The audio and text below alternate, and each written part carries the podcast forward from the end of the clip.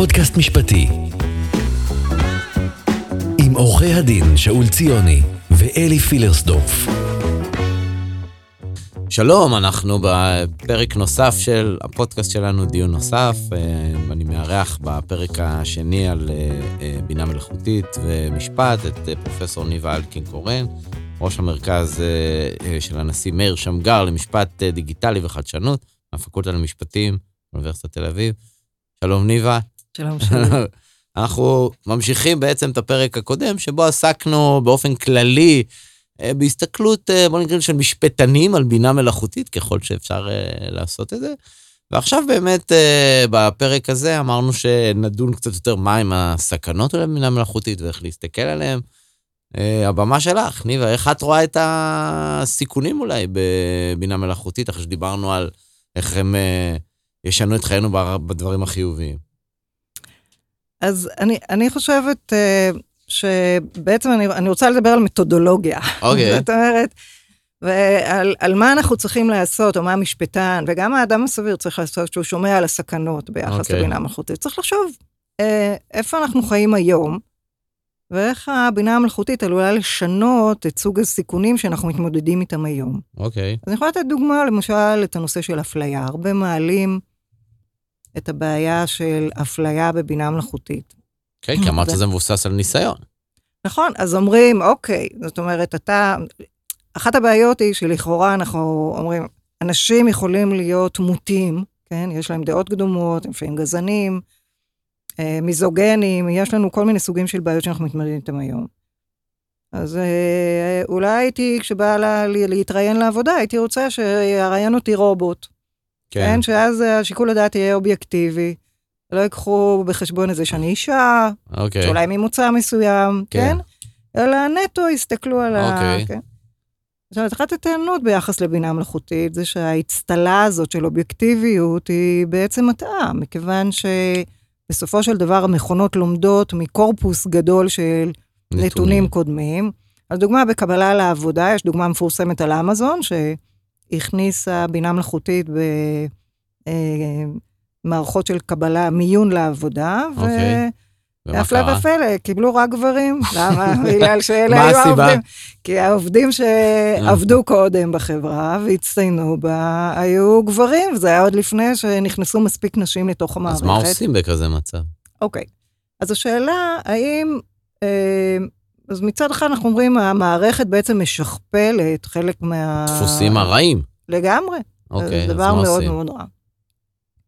מצד שני, גם אנשים עושים את זה, נכון? זאת כן. אומרת... את אנשים... אומרת, זה, זה מבוסס על משהו. כן, אז, אז במכונות יותר קל לתקן את זה. איך? איך? בגלל שבמכונה אתה יכול למדוד, כן? בניגוד למוח האנושי שאנחנו יכולים אה, להיכנס אליו ולראות כן. בדיוק אה, אוקיי. מה היו השיקולים. במכונות אנחנו יכולים קודם כל למדוד הטיות שיטתיות. אם יש אוקיי. הטיה שיטתית נגד שחורים, אז מה אומרים למכונה? או נגד נשים. אז תורידו יכולים... את זה? אז כן, אפשר, אוקיי, בסדר, אפשר, אה, אפשר לתקן, אפשר לייצר התערבות כזאת, אפשר לייצר חובה חוקית, לעשות בדיקה כזאת כל כמה חודשים. אבל אולי אז אמזון לא תרצה להשתמש בזה, כי היא תגיד שזה פחות יעיל, כי מנעת ממנה להתייחס לכל בסיס הנתונים המלא. לא לגמרי, בגלל שגם חברה כמו אמזון... רוצה לציית לחוק? לפעמים רוצה לציית לחוק, לפעמים רוצה לעשות את הדבר הנכון, כי יש לה גם מוניטין כן, שהיא צריכה. ברור. אה, ולפעמים היא באמת מחויבת לכל מיני סוגים של אה, ערכים, היא רוצה... אה, האמת שפה אני מסכים לגמרי, ואני רוצה להתייחס קצת, אני כל הזמן חושב, אני בכל זאת עורך דין. Mm-hmm. ואני חושב על העולם העתידני שאולי תהיה מכונה במקום שופט. לא, לא באמת בהליך אדברסרי כמו שהוא היום, אלא פשוט היא תקבל את כל הנתונים, והיא תאבד, והיא תגיד מה היא חושבת, והרבה פעמים שואל, האם זה עדיף מהמצב הקיים? אפילו עם כל השיח... ללא התיקונים שאת מדברת עליהם, סליחה שאני אומר את זה, מחבריי השופטים, אבל אני מעדיף את זה. כי המצב היום במערכת השפיטה, אפרופו כל הרפורמות שרוצים לעשות, זה הדברים הכי לא רלוונטי כמובן, יש בעיות אחרות, אבל אחת הבעיות הכי גדולות זה הטיה מעצם זה שבן אדם אחד, כל פעם יושב בן אדם אחר, ולכן אומרים, ב- המשפט הוא סוג של קזינו. למה הוא קזינו? כי זו, אי אפשר להתבסס באופן אמיתי על כל הדברים האחרים שקרו, כי אתה לא יודע מה השופט אכל בבוקר, אתה לא יודע כמה הוא כועס, אתה לא יודע מי הוא בכלל, הרבה פעמים אתה בכלל לא יודע מי הוא. ואתה, כל מה שיש לך זה את הסיפור שאתה בא איתו, ומבחינה משפטית קייסים אחרים, אבל, אבל זה בוודאי סוג של הימור שאנחנו לא אוהבים להמר בעבודה שלנו. נכון, אז דווקא בתחום של המשפט זה מאוד מאוד מעניין, כי אנחנו אה, בשיטת משטר דמוקרטית, היינו רוצים שיהיה סוג של פלורליזם. זאת אומרת, והפלורליזם הזה נוצר בין היתר כתוצאה מהיכולת לקחת נורמות משפטיות ולפרש אותן. אוקיי. כתוצאה מהפרשנויות השונות, שאתה מתאר אותן נכון, כ... שהם לפעמים אולי יש בהם איזשהו סוג של שריר, שרירותיות. לגמרי. אמ, אז ב... זאת אומרת, בוודאי שזה עלול להיחוות כחוסר צפיות במשפט וכשרירותיות, אבל בסופו של דבר יש לנו מערכת היררכית שאמורה לייצר את הנורמות. אז יכול להיות שיהיה ויכוח בין בתי משפט שונים בערכאות הנמוכות, אבל בסופו של דבר, או בין הרגולטור לבין המחוקק, נגיד, או בין רגולטורים שונים ביחס לפרשנות של אותה נורמה, אבל בסופו של דבר, אה, המערכת מייצרת איזושהי הרמוניה ביחס לפרשנות של הנורמה, ובמילים אחרות, יש גישות במשפט שיגידו שהפלורליזם הזה הוא פיצ'ר, לא באג. מצד שני, יש תחומים שבהם אנחנו לא יכולים להרשות לעצמנו אה, אה, חוסר אה, ודאות כזה, וגם, אה, כן, אנחנו לא רוצים שה... אה, סיכוי שאדם ייעצר או לא, האדם יישאר במעצר או לא, יהיה תלוי במזל, כן? אה, ובמובן הזה יכול להיות שקבלת החלטות אה, אלגוריתמית שמסייעת לשופטים, אגב, כן. לא אומרת להחליף את השופטים, אבל אני חושבת שמערכות, כלי מסייע. כן, ככלי תומך החלטה, אוקיי. יכול, יכולה מאוד מאוד לשפר בשביל לתת איזושהי אינדיקציה לכמה ההחלטה ששופט הולך לתת במקרה נתון, כן, את, סוטה מהנורמה. את סיפרת לי על איזושהי מערכת כזו שיש בארצות, אה, איך קראת לזה? קומפס. קומפס. כן. מה עושה הקומפס, למשל, אה, בהקשר הזה? אז קומפס הוא, הוא לא שינוי דרמטי ביחס למצב הקיים. המצב הקיים הוא שיש תזכיר מבחן לפני שחרור אוקיי. okay. ממעצר, שצריך לסייע לשופט להעריך סיכון. אבל השופטים לא יודעים את העתיד, הם רק צריכים להעריך את הסיכון אוקיי. שהעציר הוא באמת מסוכן, ואם הוא ישוחרר ממעצר, כן. הוא ילך ויבצע עבירה בשנית. אה. אה, מכונה שיודעת לקחת בחשבון לא רק, היא אוקיי. לא עובד סוציאלי שראה אוקיי. כמה מקרים, אלא ראתה מסה עצומה של מקרים, יכולה לנסות לחדד את אוקיי. ה... אה, ומה, היא הזו. מספקת איזושהי המלצה לשופט בעצם, או אומרת לו מה רמת המסוכנות כן, בעצם? כן, היא מייצרת אה, סקורינג, כן? היא אה. מייצרת איזשהו ציון אוקיי. של אה, סיכון, אה, אבל שוב, שהוא אה, לא ציון, כן, הוא ציון שמשווה בעצם את הסיכון של, אה, ש, שיקרה, כן, ש, שאותו כן. עבריין, אה, שאותו עציר, אה, יבצע את אותה אה, עבירה בשנית. אה, הסיכוי הזה הוא סיכוי שמוש, שבעצם אה, נובע מההשוואה שלו, למקרים אחרים. בדיוק, בסדר. וגם שופטים עושים את זה אגב, גם שופטים אה, משווים את מי שלפניהם ב... ש... אני לא זוכר אם זה עדיין קיים, אבל היה פעם בנבו, שזה מנוע חיפוש, שגם כן היה יכול להגיד לך מה העונש הצפוי על עבירות אה, מסוג מסוים. אני, אני לא פליליסט, אז אני לא יודע אם זה עדיין קיים, אבל זה גם היה, היה בזה משהו גם מטריד, אבל גם מעניין.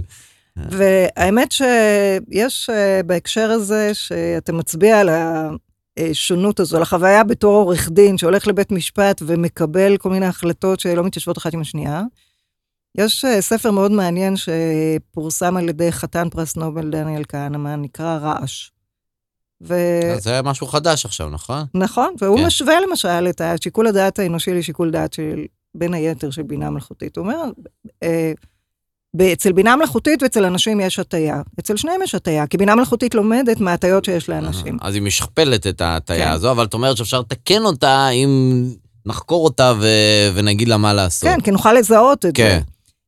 אה, אבל, אומר כאן, אצל בני אדם יש גם בנוסף רעש, שזה סוג של החלטה רנדומלית, שקשורה, כמו שאתה אומר, לשאלה אם הם נחו בצהריים, אם זה מישהו שמזכיר להם. שאפילו עורך דין עצבן. כן, יכול נכון, להיות שאני עצבנתי, נכון. אבל אני רק מייצג מישהו. לגמרי. אבל השופט באיזשהו כועס עליי, הוא ייתן החלטה נגד הלקוח שלי, מה זה קשור בכלל? נכון, אבל- והשופטים שלנו, אה, שופטים אנחנו רוצים להאמין שהם אנשי מקצוע, אבל עדיין כולנו בני אדם, וזה דבר שמכונה היא לא בני אדם. נכון. ודווקא במקרה הזה, לא יכול להיות שמותר.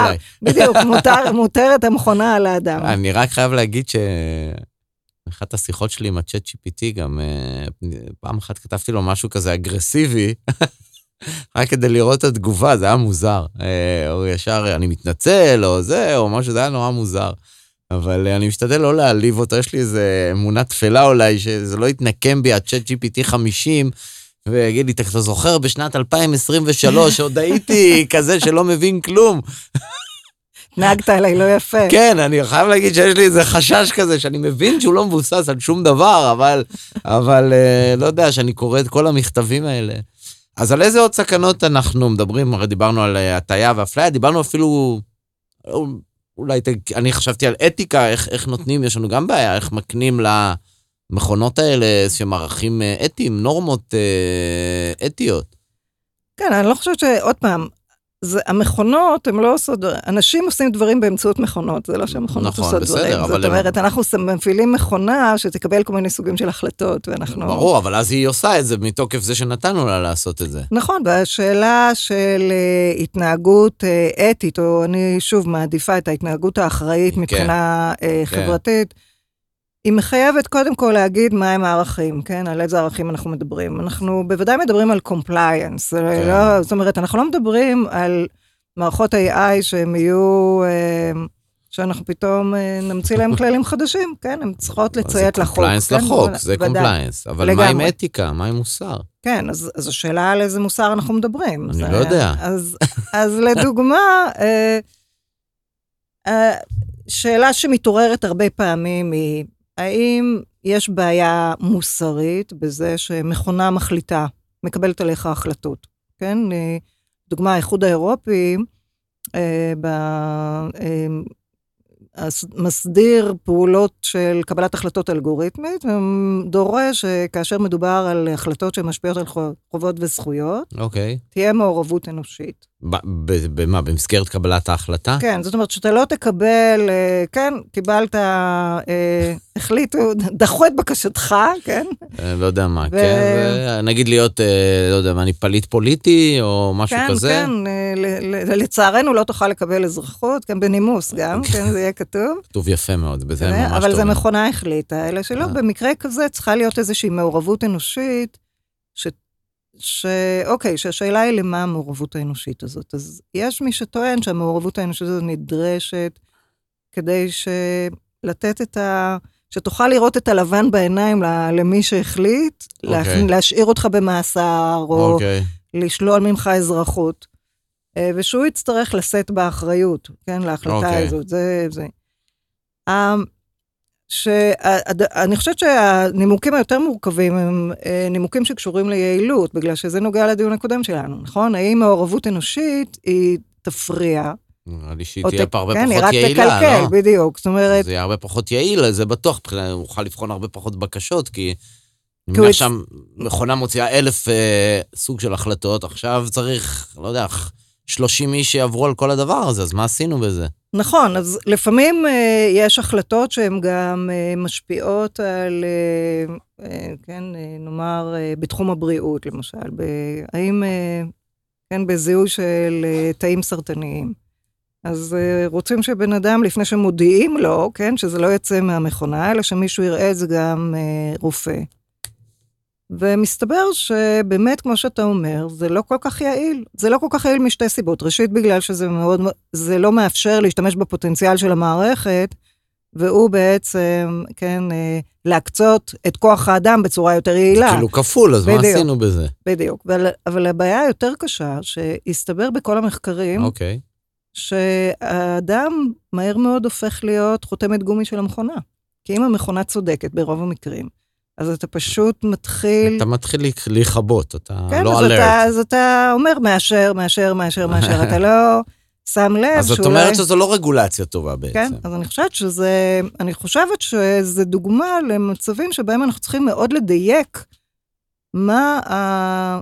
איזה סוג של התערבות אנחנו אה, דורשים. אנחנו חושבים שזה לא מוסרי שמכונה תחליט, אבל אולי, אולי יש לנו אפילו זכות מוסרית להיעדר מעורבות אנושית לפעמים, שאנחנו רוצים שתהיה החלטה שהיא יותר... אז אני רוצה ללכת אולי אחורה, כי יש, יש בעיה מאוד גדולה, המערכות האלה, חלקן לפחות, הן לא שקופות. אה, OpenAI לא מוכנים לגלות מה קורה אצלם בתוך המערכת, אולי בניגוד למערכות ה-AI הקוד פתוח. לא, את לא חושבת שהוא כשלב אה, מיידי אפילו, צריך להגיד להם, כמובן, לא יודע, צריך לחשוב על איזשהו איזון עם הסודות המסחריים, ולהגיד להם, חברים יקרים, תחשפו את הדברים האלה. כן, אני חושבת ש... שוב, שקיפות זה דבר מאוד מאוד חשוב. אוקיי. איך מייצרים שקיפות במערכות של בינה מלאכותית, זה בעיה מאוד קשה. היא בעיה קשה, ראשית, אה, כי אנחנו... אה, למשל, המערכות האלה, כמו של ChatGPT, מערכות שמאפשרות אינטראקציה אוקיי. עם המשתמש, והן לומדות מהאינטראקציה. הנה אתה בעצמך, פחדת שהמערכת תזכור. זה לא אומר שהיא לומדת, אה, זה החשש הסובייקטיבי שלי.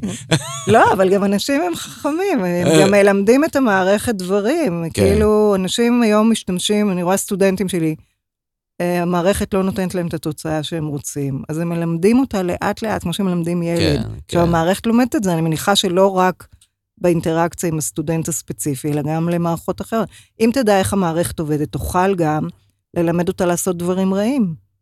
אני לא אמרתי שהוא, שבהכרח צריך לפתוח את כל המידע הזה לכל הציבור. בנציבות ה-AI שאני רציתי להקים ואת לא, אז אה, יכול להיות שהיה גוף שאחראי ללמוד מה כן. הגופים, מה מה הדברים האלה עושים, כי אני... אנחנו לא יודעים מה הם עושים, אז בכלל אני לא יודע איך נעשה להם שום סוג של רגולציה. נכון. זה נראה לי הדבר הכי בסיסי. אני מאוד מסכימה עם זה, ואני חושבת ששם האתגר הגדול, והוא אבל- נוגע לא רק אה, לשאלה אם שקיפות זה בכלל הכלי המתאים, ולמה, ומעבר לבעיה באמת של סודות מסחר ושל גיימינג כן. שהזכרנו, הבעיה המרכזית זה שהמערכות האלה הן מערכות דינמיות. כן. גילו לך איך היא עובדת אתמול, כן. בזמן שהיא יצאה לשוק. נגיד ברכב, אתה מוציא אותו, כן. קיבל, קיבל רישיון רכב, אתה יודע איך הוא עובד. אבל אז אולי מכונה בסדר. לומדת. אז, אוקיי, אז מה? אז בסדר, אז אנחנו קודם כל נסגור איזשהו פארק, עכשיו אנחנו לא יודעים כלום. לא, אז אני אה. חושבת, אני חושבת ש... לא, ואז גם השאלה מה. אולי אתה צריך רישיון. אגב, זה, זה דיברו על זה, ראיתי, ב, אני חושב, בסנאט. אולי צריך לחשוב על מצב שנותנים רישיונות לתוכנות האלה. נכון, ושוב, גם בעניין של רישוי, יש לנו הרבה כלים רגולטוריים, לפעמים הכלים הרגולטוריים שלנו הם אקס אנטה, אנחנו אומרים, תקבל רישיון, אתה רוצה, תול- שלי- אתה רוצה לשווק תרופה לכאב ראש, תלך לקבל רישיון כן, מה-FDA, הבריאות. כן. אבל אה, לפעמים אנחנו אומרים, אה, בואו, אה, בגלל שהטכנולוגיה כל כך בלתי... תעשו, אה, מה, כן, אה, לכם ארגז חול? קודם כל, ארגז חול זה, זה לא רעיון רע, אבל אני אומרת, יש גם לפני ארגז, גם אוקיי. ב- לצד ארגז חול. אני אומרת, יש כל מיני כלים שיכולים לאפשר לנו כחברה ללמוד מה המכונות עושות, לאורך זמן. למשל, אה, לעשות אימפקט אססמנט, סקירת סיכון, לפני שמוציאים את המכונה. מי יעשה את הסקירת סיכון? אה, למשל, החברה נגיד תעשה, או אה, אה, יש לנו, כן, כמו שיש לנו מקצוע ראיית חשבון היום, זה יהיה בקר. אה, בקר כן, AI. למשל, כן. כן? ואז יכול להיות שזה לא יהיה, כן, שגם יהיה דוח שנתי, אנחנו לא רוצים, או אולי רבעוני. אבל עכשיו אין כלום. אני מסכימה איתך. אני חושבת שכשאני חושבת, לכן אני חושבת שההתמקדות שלנו צריכה להיות בסכנות המיידיות ובטווח הבינוני. זה המשימה שלנו בעולם המשפט היום. בעצם לעדכן את הכלים הרגולטוריים שלנו והמסדירים, גם לא רק באמצעות רגולציה, גם באמצעות דיני נזיקין, גם באמצעות אה, אבל, אבל המשפט הפרטי. אבל, אבל אנחנו, העולם המערבי, שלמה אנחנו מתייחסים, כי אני לא מכיר את כל הרגולציה של המדינות הלא דמוקרטיות, אה, הוכיח שהוא לא טוב בדברים האלה, בחברות טכנולוגיה. אנחנו רק בשנים האחרונות התחילו להבין מה קורה עם גוגל, מטא, כל הדברים שהם עושים. פעם הרי זה היה מגניב, ואובמה, אני זוכר, היה פוגש את מנכ"ל גוגל, מנכ"ל... זה היה מגניב, זה טכנולוגי, וזה לא... עד שהבינו מה הם עושים, עכשיו זה כבר נהיה חצי לא רלוונטי בגלל ה-AI. אבל, אבל יש בעיה, היכולת שלה, שלנו כחברה ליצור כללים טובים לדברים האלה, היא לא ממש הוכיחה את עצמה. ראשית, אני אה, הייתי שמה סימן שאלה, אוקיי. לפחות על כן. האמירה הזאת. זאת אומרת, אנחנו, אני יודעת שיש היום טקלאש מאוד מאוד אה, רציני. אני בטח לא מסווגת את עצמי במחנה שחושב שיש פתרון טכנולוגי לכל בעיה אנושית. אה, אבל אני גם מצד שני לא חושבת שכל הבעיות אה, ב...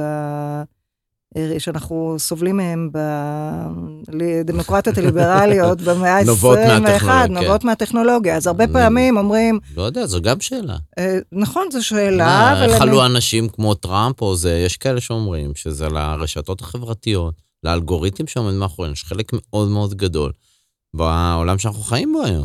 נכון, אבל יש גם אה, מי שיגיד ש... אתה יודע, הבעיה של דיסאינפורמציה היא נוצרה על ידי פוליטיקאים כמו טראמפ ופוליטיקאים אחרים כן. שמפיצים אה, נכון. דיסאינפורמציה. יש מחקרים שמראים שלכלי התקשורת יש אה, תפקיד יותר חשוב בזה, אוקיי. ויש גם תקופות בהיסטוריה שבהם לא הייתה אינטרנט והייתה דיסאינפורמציה, אני מחזירה אותך 100 שנה אחורה למה שהיה באירופה.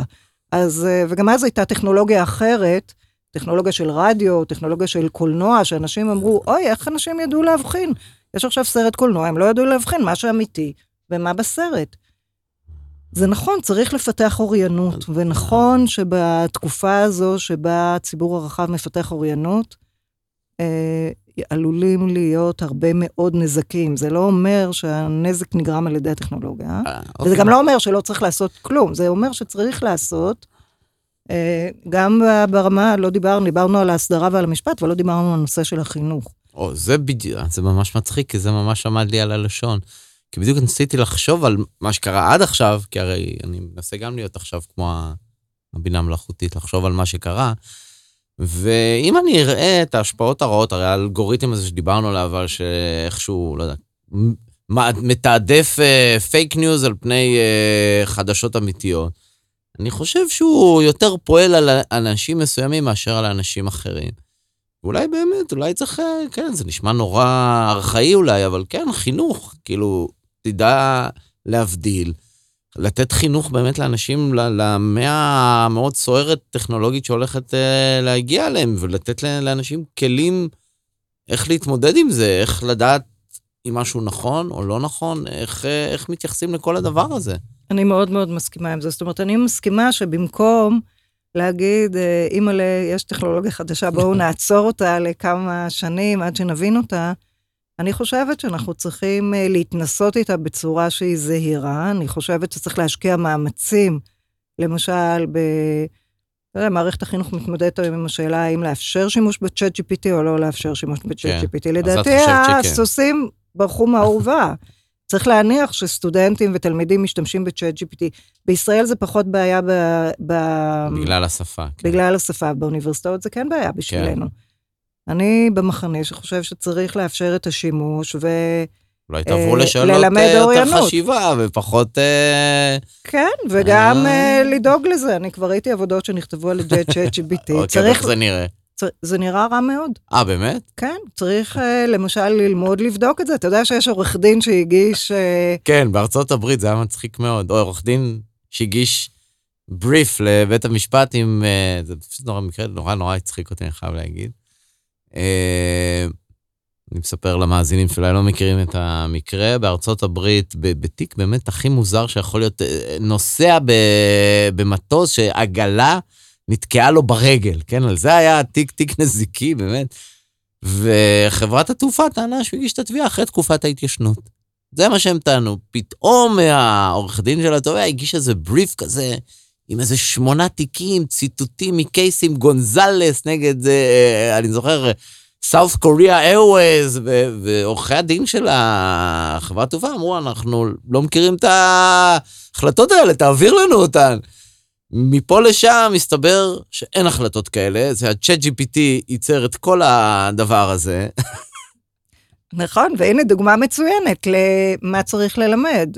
ללמד אה, עורכי דין, מתמחים, סטודנטים, צריכים ללמוד אה, איך אה, לקרוא אה, חוות דעת כאלה, צריכים ללמוד ו- ולבדוק אותם עובדתית, לא לסמוך על זה עובדתית ולבדוק את זה, הם צריכים ללמוד איך לקרוא חוזה שצ'אט GPT מייצר, יש אז- חוזים ממש מצוינים אז אני שהתוכנה הזאת רוצה רק, מייצרת. כן, אה, בהקשר של מה שאמרת, גם לי לקח קצת זמן להבין את זה.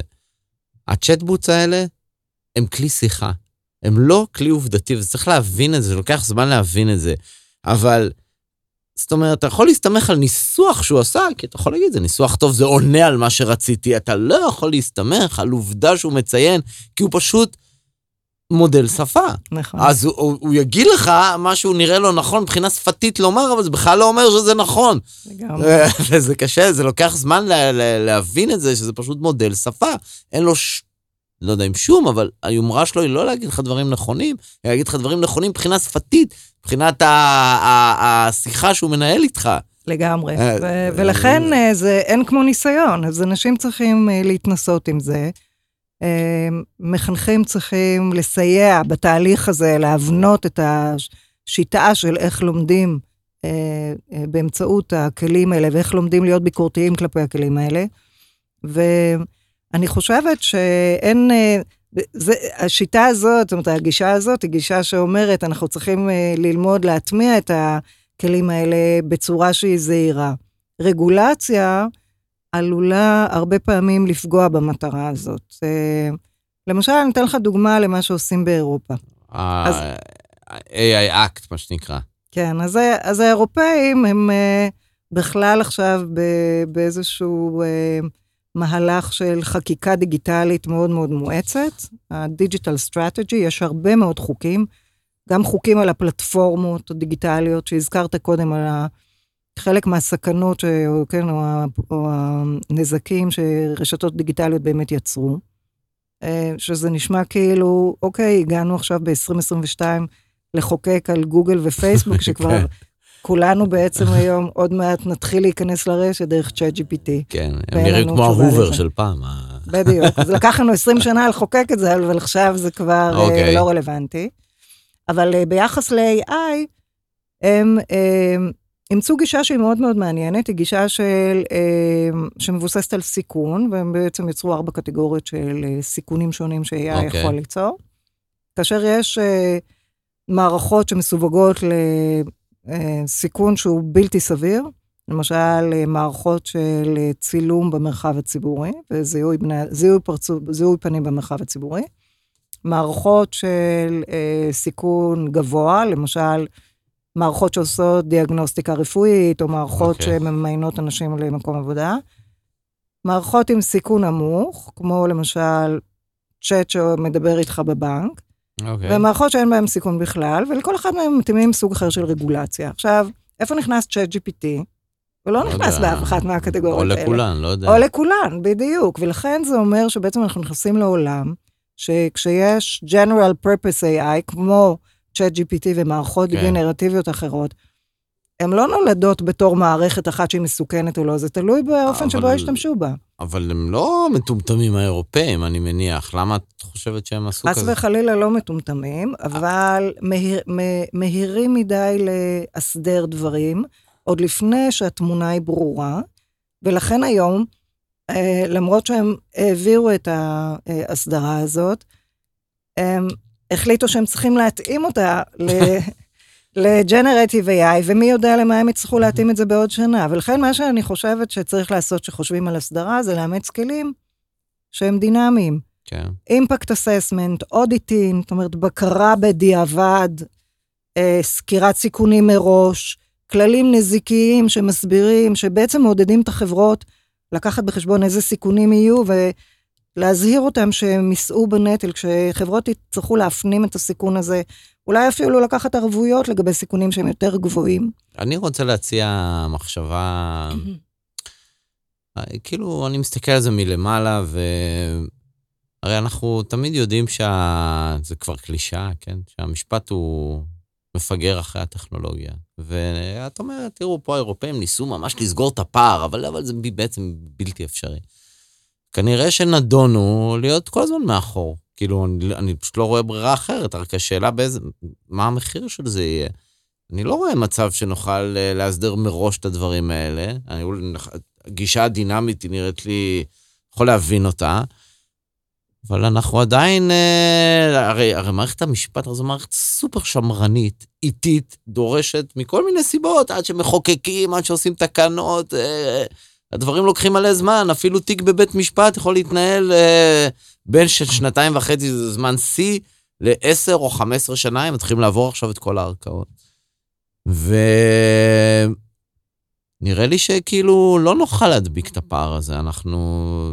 זה, זה, זה, זה המצב שיהיה, זה, זה, זה ברור שאנחנו פשוט נישאר מאחור. כל הזמן, המשפט יהיה כל הזמן אחרי הטכנולוגיה, אלא אם כן פשוט נעצור את הטכנולוגיה ונגיד לה, עד שאנחנו לא צועדים יד ביד, אז אה, קודם כל, הנה אתגר מצוין לרפורמה משפטית. הרפורמה המשפטית הבאה צריכה, אה, בכל העולם אגב, צריכה להתמקד בלשנות את אה, אופי מערכת המשפט כך שהוא יהיה יותר, יותר דינמי. דינמי.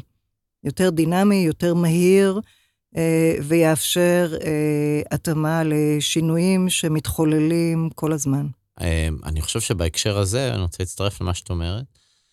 הייתי מאוד שמח שהשופטים שלנו אה, יעברו, אה, לא יודע, סדנאות בטכנולוגיה, גם אגב בכלכלה, לצערי, אה, לא אנקוב בשמות, אה, נתקלתי בתיקים כלכליים מאוד אה, משמעותיים, שחלק מהשופטים חסרה להם השכלה כלכלית. זה לא אומר שהם לא שופטים טובים, או ש... אבל פשוט אין להם את הידע הזה, ולכן הם גם לא מסוגלים לקבל החלטה הגיונית או נורמלית או סבירה. ויכול להיות שאנחנו צריכים uh, לעשות uh, את החינוך הזה, אבל גם למקבלי ההחלטות, שידעו על מה הם מדברים. זה, זה ממש בעיה, כי אנחנו מדברים פה על דברים שהם הולכים להיות מאוד מאוד uh, מורכבים. Uh, יכול להיות שכדאי uh, לעשות את זה, כי בסוף אלה האנשים שקבלו את ההחלטות. כן, אז הנה, אנחנו יוצאים בקריאה גם למכון להשתלמות שופטים, וגם למכונים של לשכת עורכי הדין, וגם כמובן לבתי הספר למשפטים. אני זה יכול. כן, אני יכול להבטיח לך שרוב הדברים לא יקרו. אה, אה, את יודעת, זה ממש מצחיק אותי, אני רק אגיד בהקשר של ההפיכה המשטרית הזו, שיש כל כך הרבה דברים לתקן במערכת המשפט שלנו, וזה כל כך עצוב, באמת, שבזה, במקום לתקן, באים פשוט להתעסק בדברים הלא חשובים, ופשוט להרוס. זה נורא נורא חבל, כי בסופו של דבר מערכת המשפט אמורה לשרת את הציבור. ובמקום להתעסק באיך משפרים את המערכת הזו, איך עושים אותה טובה יותר, פשוט מתעסקים במאבק על כוח ושליטה בעצם. אין בזה שום דבר שקשור למערכת המשפט, זה רק שליטה של אנשים שגם ככה שולטים. כן, לא יכולתי להסכים יותר. טוב, אז אה, בנימה אופטימית זו, ניבה, אנחנו מסיימים את הפרק השני, אני, אפשר לדבר על זה בלי סוף. אה, גם החוסר נוחות שלי לפחות, לדבר על אה, נושא טכנולוגי שאני לא, לא מומחה בו, היא מציבה, היא בעצם משקפת את הבעיה שלנו כמשפטנים. נכון. אה, ולכן לא היה מנוס מלהקליט את הפרקים האלו. אז ממש תודה שהגעת, תודה לך. היה מרתק, תודה, ונשתמע בפרקים הבאים של הפודקאסט שלנו, דיון נוסף. דיון נוסף. דיון נוסף. no Safo.